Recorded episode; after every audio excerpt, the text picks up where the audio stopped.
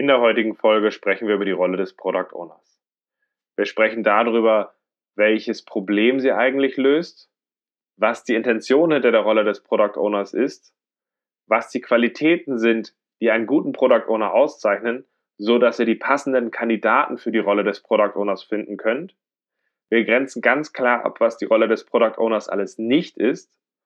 Und zu guter Letzt möchte ich euch zur Reflexion guter Product Ownership einladen, damit ihr an den richtigen Stellschrauben eure Product Ownership weiterentwickeln könnt.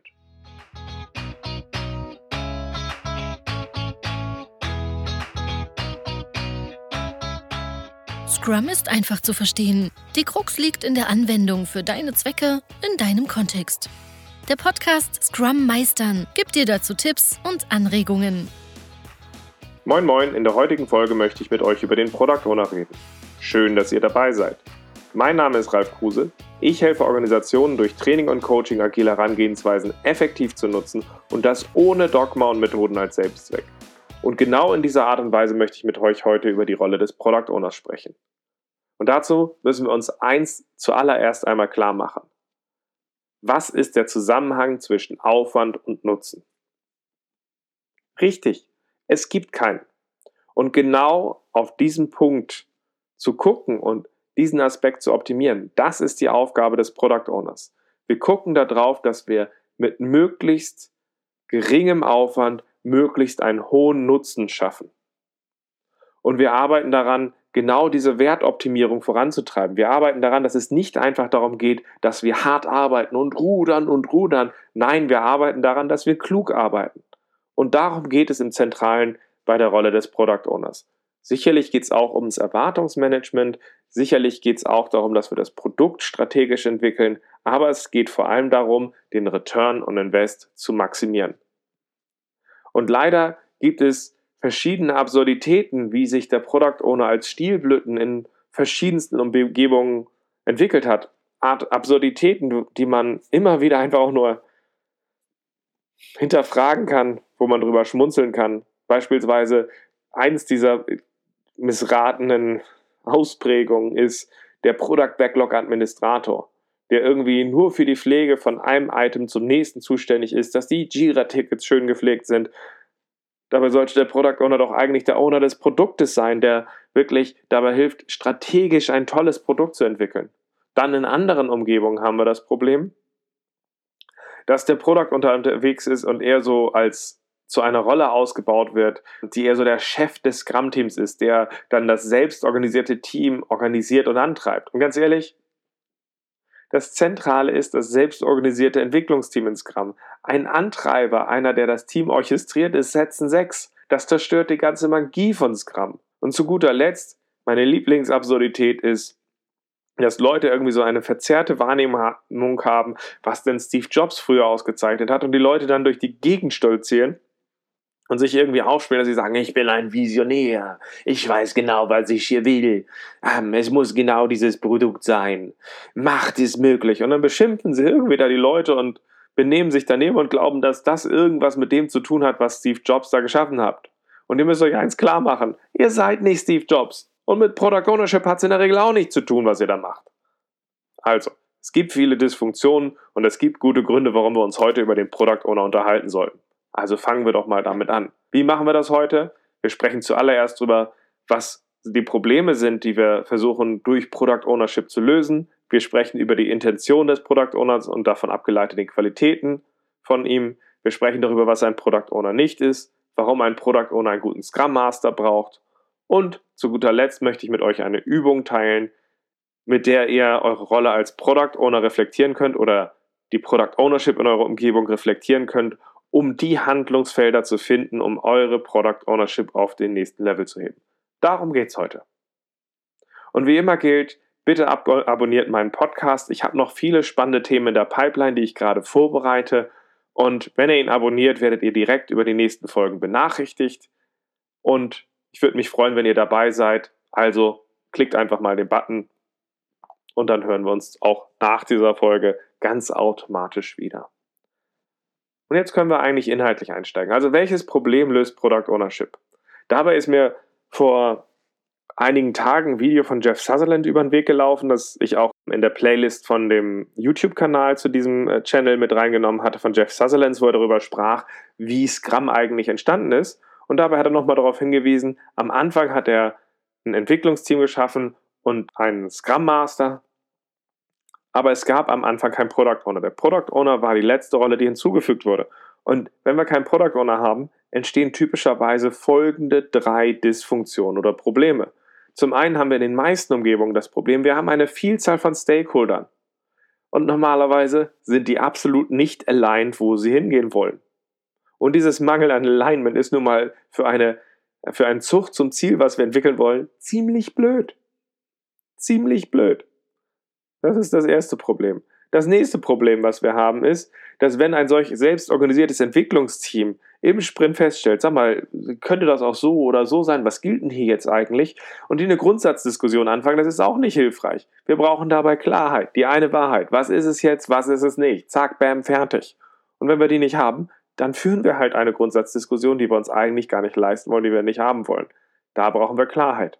Und als dritten Punkt, sehe ich als großes Problem dabei, wenn wir keine gute Product Ownership haben, in Kombination mit dieser Selbstorganisation das Problem, dass es verdammt schwer ist, dass wenn wir uns im Sprint darauf fokussieren, unser Sprintziel zu erreichen, den Ausblick zu, einer, äh, zu einem größeren Ziel zu pflegen. Das heißt, die meisten Probleme sind nicht so schizophren, dass wir sowohl Fokus im Sprint und Ausblick äh, zusammenbringen können. Und entsprechend wäre es gut, dass wenn wir eine Rolle schaffen, die genau bei diesen Punkten hilft. Und die Intention eines guten Product Owners ist es nun, genau bei diesen Herausforderungen zu helfen. Es geht darum, dass wir uns vom Kontext her den Kontext so aufarbeiten, dass wir fokussiert in Richtung von diesem größeren Ganzen ein Produkt entwickeln, zu dem wir dann halt auch den Wert maximieren. Und das machen üblicherweise Product Owner, die richtig gut sind in einer Kette, die wie folgt grob wirkt. Sowas wie, hey, sie schaffen ein übergreifendes Ziel, auf dem sie alle Stakeholder und alle Beteiligten alignen sodass wir uns alle orientiert zu einem größeren Ganzen hin bewegen.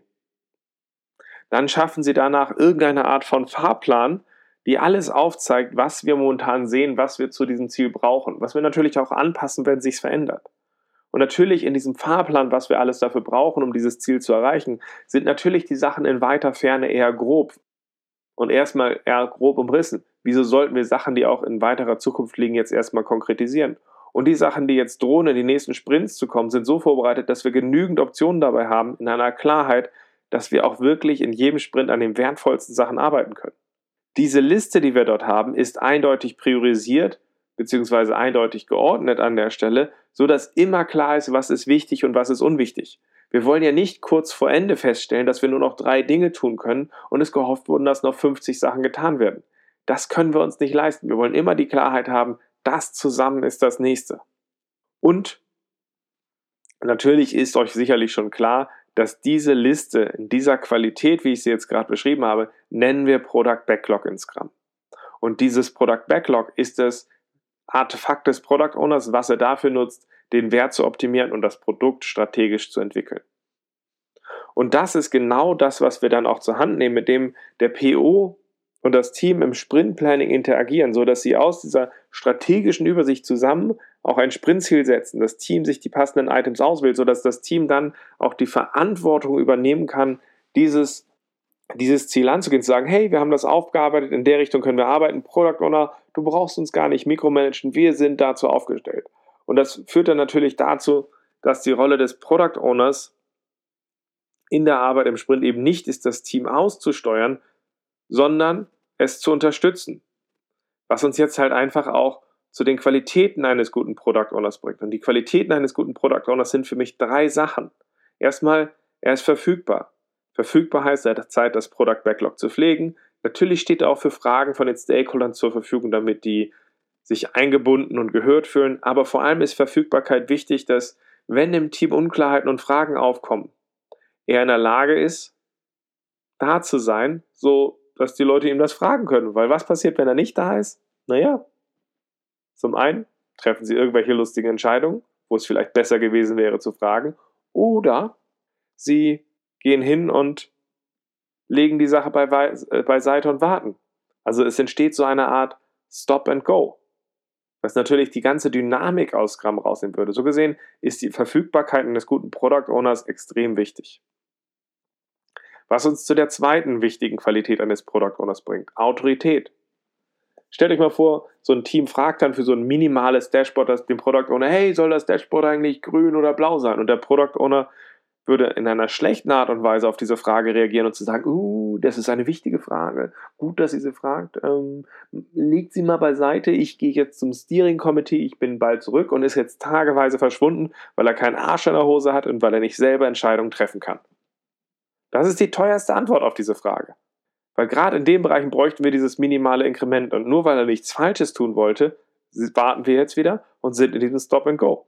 Die günstigste Antwort, die beste Antwort eines wirklich guten Product Owners wäre auf die Frage, hey, soll unser minimales, minimales Dashboard grün oder blau sein? Ist die Antwort darauf grün, blau. Das eine oder das andere, aber eine klare Aussage. Weil dann würden wir dieses Produkt entwickeln, vielleicht machen wir es grün, dann gehen wir damit in das Sprint Review, ordnen es ins große Ganze ein und würden vielleicht feststellen, hey, grün ist eine blöde Idee. Dann passen wir es an. Aber wenigstens haben wir ein Inkrement und wenigstens haben wir einen Stand, mit dem wir weiterarbeiten können. So gesehen geht es bei der Autorität um klare Entscheidungen, nicht immer richtige Entscheidungen. Und dazu müssen wir uns halt auch aufstellen, dass wir dazu in der Lage sind, die Autorität für genau solche Themen zu haben. Genauso ist es aber auch zusätzlich so, wenn ihr Stakeholder habt an der Stelle und irgendwie niemand sich darauf einigen kann, was wichtig und was unwichtig ist. Im Zweifel muss ein PO in der Lage zu sein, erstens, zweitens, drittens, viertens und nicht die 40 Sachen sind alle wichtig. Da muss ein Product Owner auch die Autorität zu haben. Wenn keiner entscheidet, entscheidet er. Weil wenn wir alles anfangen, wird nichts fertig und so kann er natürlich nicht den Wert optimieren. Halbfertige Sachen haben nun mal keinen Wert. Und als dritte Qualität eines guten Product Owners zählt für mich, dass er sich in der Kundendomäne, in der wir unterwegs sind, auskennt in einer Art und Weise, dass er mit Stakeholdern und Team interagieren kann. Dabei ist er beim Scrum-Team nicht alleine. Genauso wird vom Entwicklungsteam erwartet, dass, er sich, dass es sich in dieser Kundendomäne auskennt, sodass es alle Fähigkeiten hat, im Sprint diese Lösung zu entwickeln und nicht den Product Owner als Durchlauferhitzer benutzen muss, um das zu erreichen. Und genau darum geht es an der Stelle. Der Product Owner ist eher so der Facilitator von dem Prozess. Er kann mit allen Beteiligten reden, aber wissen muss er halt eben nicht alles. So gesehen, das sind die drei Qualitäten eines wirklich guten Product Owners. Und jetzt ist natürlich die Frage, was ist bei euch besonders schwierig? Ganz ehrlich, das Domainwissen wird häufig viel zu hoch gehängt, wo man hofft, dass er irgendwie so eine Spezifikation auf zwei Beinen ist. Das ist völliger Quatsch, sondern er muss nur in der Lage sein, oder sie muss nur in der Lage sein, mit den Stakeholdern und dem Team zu interagieren dann ist der nächste Punkt mit, dem, mit der Autorität. Der Schwerpunkt von meinem Product Owner Training liegt darauf, dass man sich zur Autorität aufstellen kann und eine gute Struktur schaffen kann, damit man klare Entscheidungen treffen hat, weil man ein Backup hat, weil man aus seiner Profession stark agieren kann. Ich finde es völligen Quatsch, dass wir in vielen Umgebungen Leute haben, die durch die Gegend laufen und sagen, ja, Autorität heißt, da brauchen wir die passenden Persönlichkeiten. Ich weiß ja nicht, wie ihr das so seht, aber diese passenden Persönlichkeiten habe ich in den wenigsten Umgebungen gesehen. Und jetzt könnt ihr natürlich sagen, ja, wenn wir nur die richtigen Mitarbeiter hätten, dann wird das ja gehen. Das ist ganz schön teuer, weil so viele von diesen Weltklasse Product Ownern habe ich nicht gefunden. Ich glaube, ich habe so drei, vier, fünf in den letzten zehn Jahren gesehen, wo ich sagen würde, die haben dieses Charisma, die können es aus diesem Haltung und der Art und Weise, wie sie vorgehen, so aufbauen. Aber bei allen anderen war Product Ownership für mich immer Handwerk und man musste sich aufstellen dazu, dass man diese Autorität bekommt. Auch dieser, dieses Ammenmärchen, dass Leute glauben, dass Autorität einfach nur verliehen wird von der Organisation und der heilige Geschäftsführer zu euch runtersteigt und euch dann zum Ritter schlägt und das gibt. Nee, so funktioniert das nicht. Es gibt immer auch eine mächtige Nachbarabteilung und Leute, die ihre Reputation und Anerkennung dafür kriegen, dass sie möglichst viel Druck aufbauen, dass die Sachen passieren und die werden diese Autorität von euch nicht anerkennen. Also ihr müsst euch aufstellen oder der Product Owner muss sich dafür aufstellen, dass er diese Autorität hat. Die gibt es nicht for free. Und dafür muss man was tun. Wie gesagt, es kann auch bei meinem Product Owner Training oder wenn ich Product Owners im Feld coache, weil die meisten sich da immer der Umgebung einfach ausliefern, als ob das schlechtes Wetter wäre. Und für die Verfügbarkeit gilt natürlich auch, manche Product Owner, gerade die die Autorität vielleicht auch mitbringen von der Organisation, haben wenig Zeit und dann müssen sie zwischen PO und Team uns aufstellen, wie wir den PO auch in seiner Arbeit unterstützen, weil vielleicht ist diese wenige Verfügbarkeit und diese hohe Autorität dann besser, den PO dabei zu unterstützen, als Stelle, dass wir ihn alleine lassen. Also es ist vieles möglich und ihr müsst euch natürlich fragen, welche von den Punkten seht ihr als besonders schwierig in eurer Umgebung. Daraus auch nochmal abgeleitet drei typische Dysfunktionen, die ich in der Praxis sehe und Sachen, wo ich ganz klar sagen muss, das ist kein Product Owner. Das ist eine Dysfunktion. Also die erste von denen ist der Product Owner als technischer Experte, wo wir dann so eine Art Vorarbeiter, Polier haben, der der Beste der Beste ist und der das Ganze technisch wunderbar durchdringen kann.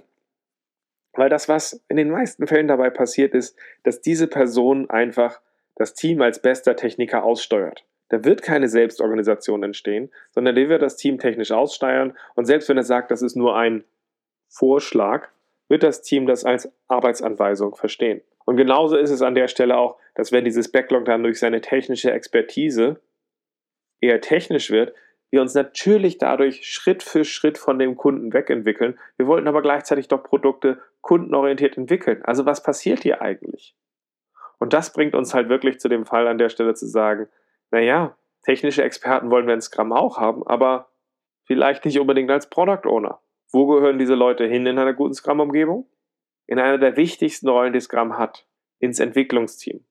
Und wir haben in vielen Umgebungen ein Problem, dass das Entwicklungsteam halt eben nicht als Einheit gesehen wird. Das ist unsere Problemlösungseinheit, unser A-Team. Da sind die Besten drin, die Glücklichen, die Glorreichen, die diese Probleme lösen. Nein, die werden in vielen Organisationen einfach nur gesehen als das Delivery-Team.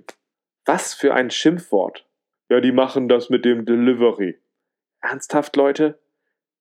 Die Idee von einem Entwicklungsteam war ein Team von Experten mit unterschiedlichen Disziplinen, die zu, sich zusammenraufen und in einer hohen Dynamik geniale Lösungen entwickeln und nicht ein Delivery-Team.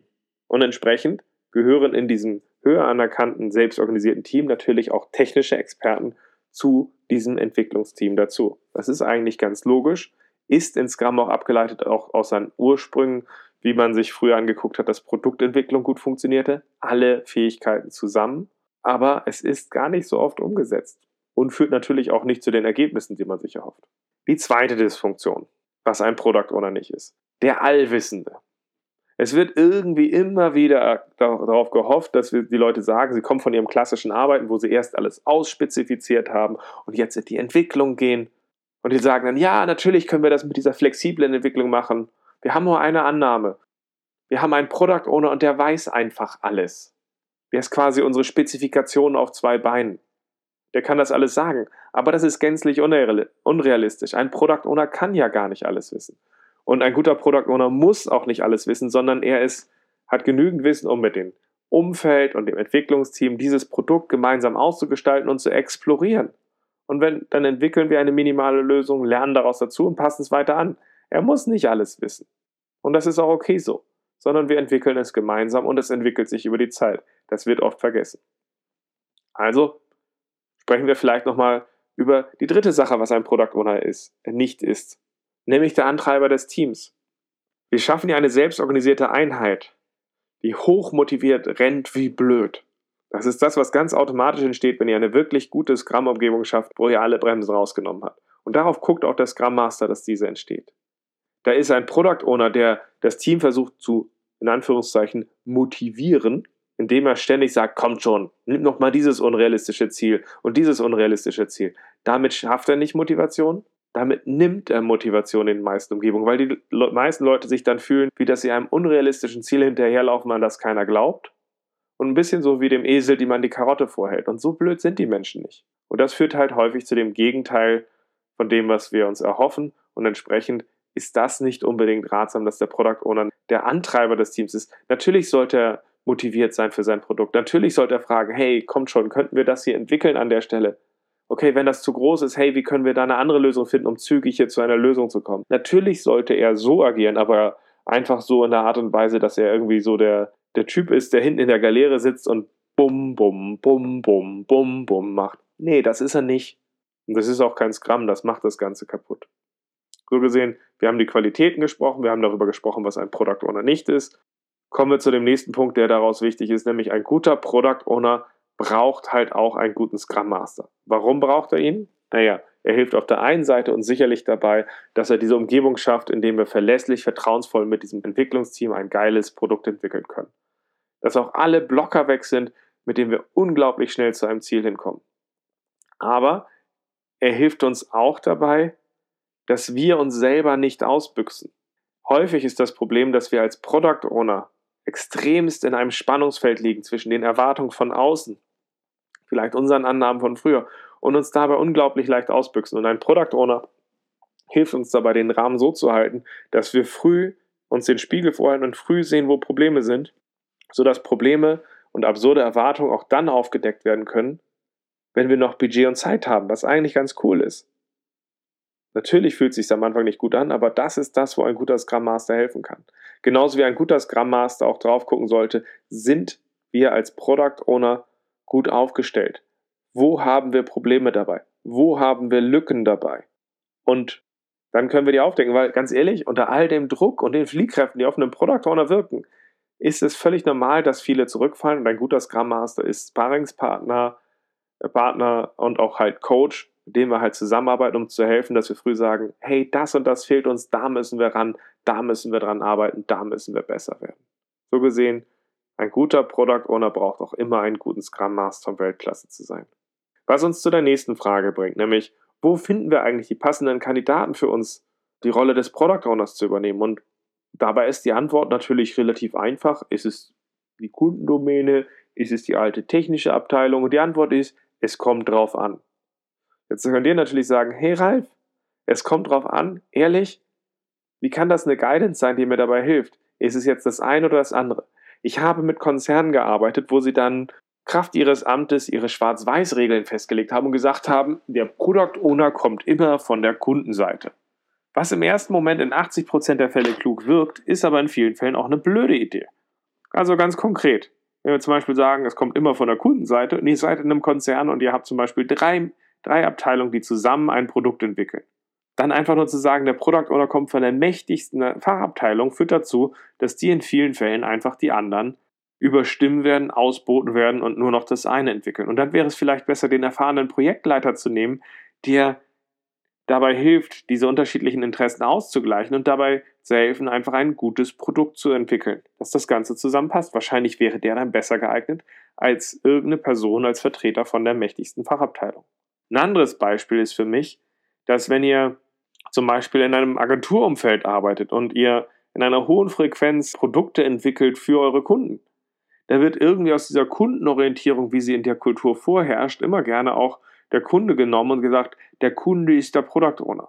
Das haben wir früher in Extreme Programming auch gemacht. Das Problem ist, wir liefern uns damit den Kunden erstmal und ihren Interessen aus.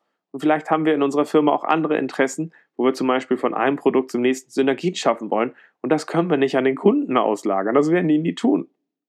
Und das Zweite ist, wir ignorieren dabei, dass Product Ownership halt auch eine Profession ist. Und wie es früher absurd war, dass man sagt, hey, da ist meine Nichte, die kann auch Webdesign. Und dann hat die da irgendwie so eine Webseite hingeschrubbt. Es ist genauso amateurhaft zu sagen, der Kunde hat zwar noch nie Product Ownership gemacht, aber das kriegt der schon hin. Ehrlich?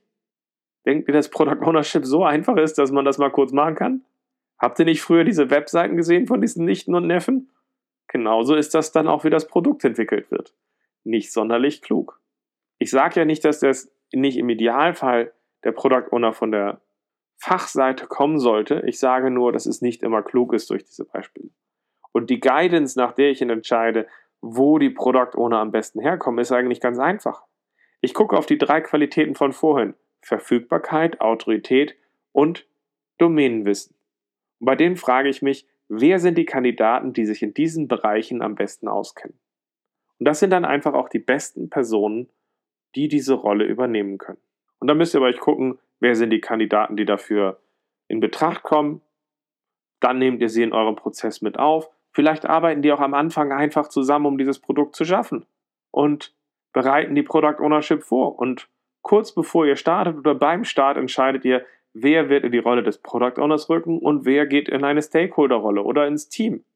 Dann sind die anderen ja vom Kontext ja gut eingebunden. Stellt euch mal vor, ihr habt einen Kunden mit drin gehabt und der rückt danach in die Stakeholder-Rolle. Wie gut der sich plötzlich auskennt an der Stelle, wie gut der eingebunden ist, der wird ein ganz anderes Verständnis haben.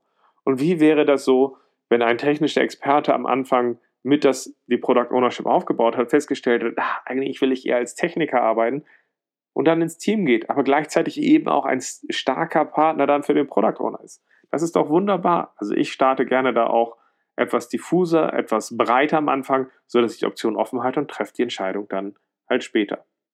Als letztes möchte ich euch noch einen Tipp oder ein Hilfsmittel mitgeben. Und zwar, wie könnt ihr reflektieren, wo ihr als nächstes dran arbeiten solltet, wo ihr dran arbeiten könnt, eure Product Ownership auf den nächsten Level zu heben. Und da findet ihr auf meiner Webseite enablechange.de eine Übung, ein Self-Assessment für Product Owner.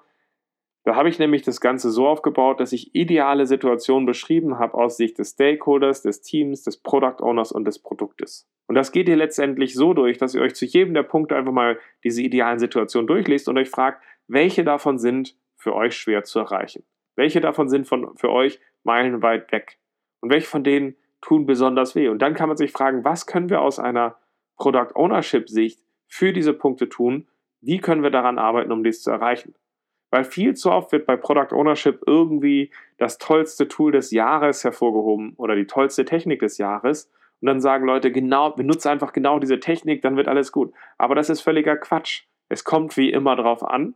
Und dieses Self-Assessment ist mein Beitrag dafür, dieses Gespräch zu triggern, sodass ihr für euch das Passende findet. Weil einfach zu sagen, benutzt ein Vision Board, äh, Product Vision Board von Roman Pichler, was sehr gut ist, oder das Product Board von Agile 42 oder eine Impact Map von äh, Gotcha Gatschak oder die äh, User Story Maps von, ich komme bald wieder drauf, fällt mir aber nicht ein, aber ihr kennt es wahrscheinlich. Es gibt Tonnen von Techniken. Es gibt Job Stories, die irgendwie von dem McDonald's Milkshake abgeleitet sind. Es gibt so viele tolle Techniken und die sind für den einen Kontext genial und für den nächsten absurd. So gesehen, arbeitet mal dieses Arbeitsblatt durch, arbeitet mal dabei durch, welche der idealen Situationen habt ihr nicht und welche davon vermisst ihr stark und sagt, da müssen wir dran arbeiten. Und dann guckt euch einfach mal an, okay, welche Technik und Tools können wir anwenden, um unsere Product Ownership in diesem Bereich zu verstärken. Und dann ist das doch gut. Das ist die ganze Idee. Okay? So gesehen, macht das mal. Ich fasse jetzt nochmal den Podcast zusammen. Also, am Anfang gab es, Product Ownership war am Anfang in Scrum nicht mit drin und man hat relativ schnell gelernt, das ist eine blöde Idee und dann wurde die Rolle des Product Owners geschaffen. Weil gerade in einem dynamischen Umfeld wir diese Unterstützung brauchen, den Kontext vom Produkt aufzuarbeiten, wir diese Priorisierung schaffen, um den Wert zu optimieren und dabei müssen wir halt eben uns auch fragen, okay, wie bauen wir das auf, dass diese Product Ownership entsteht, dass es diese Qualitäten eines guten Product Owners erfüllt von Verfügbarkeit, Autorität und Domainwissen. Wir sollten uns auch immer wieder klar machen, was ein Product Owner alles nicht ist, so dass wir sie für unseren Kontext sinnvoll ausgestalten. Also guckt euch das Selbstassessment mal an auf meiner Webseite enablechange.de und ansonsten hoffe ich, dass ihr möglichst viel aus dieser Folge mitgenommen habt und ich hoffe, wir hören uns in einer der nächsten Folgen wieder. Bis dann.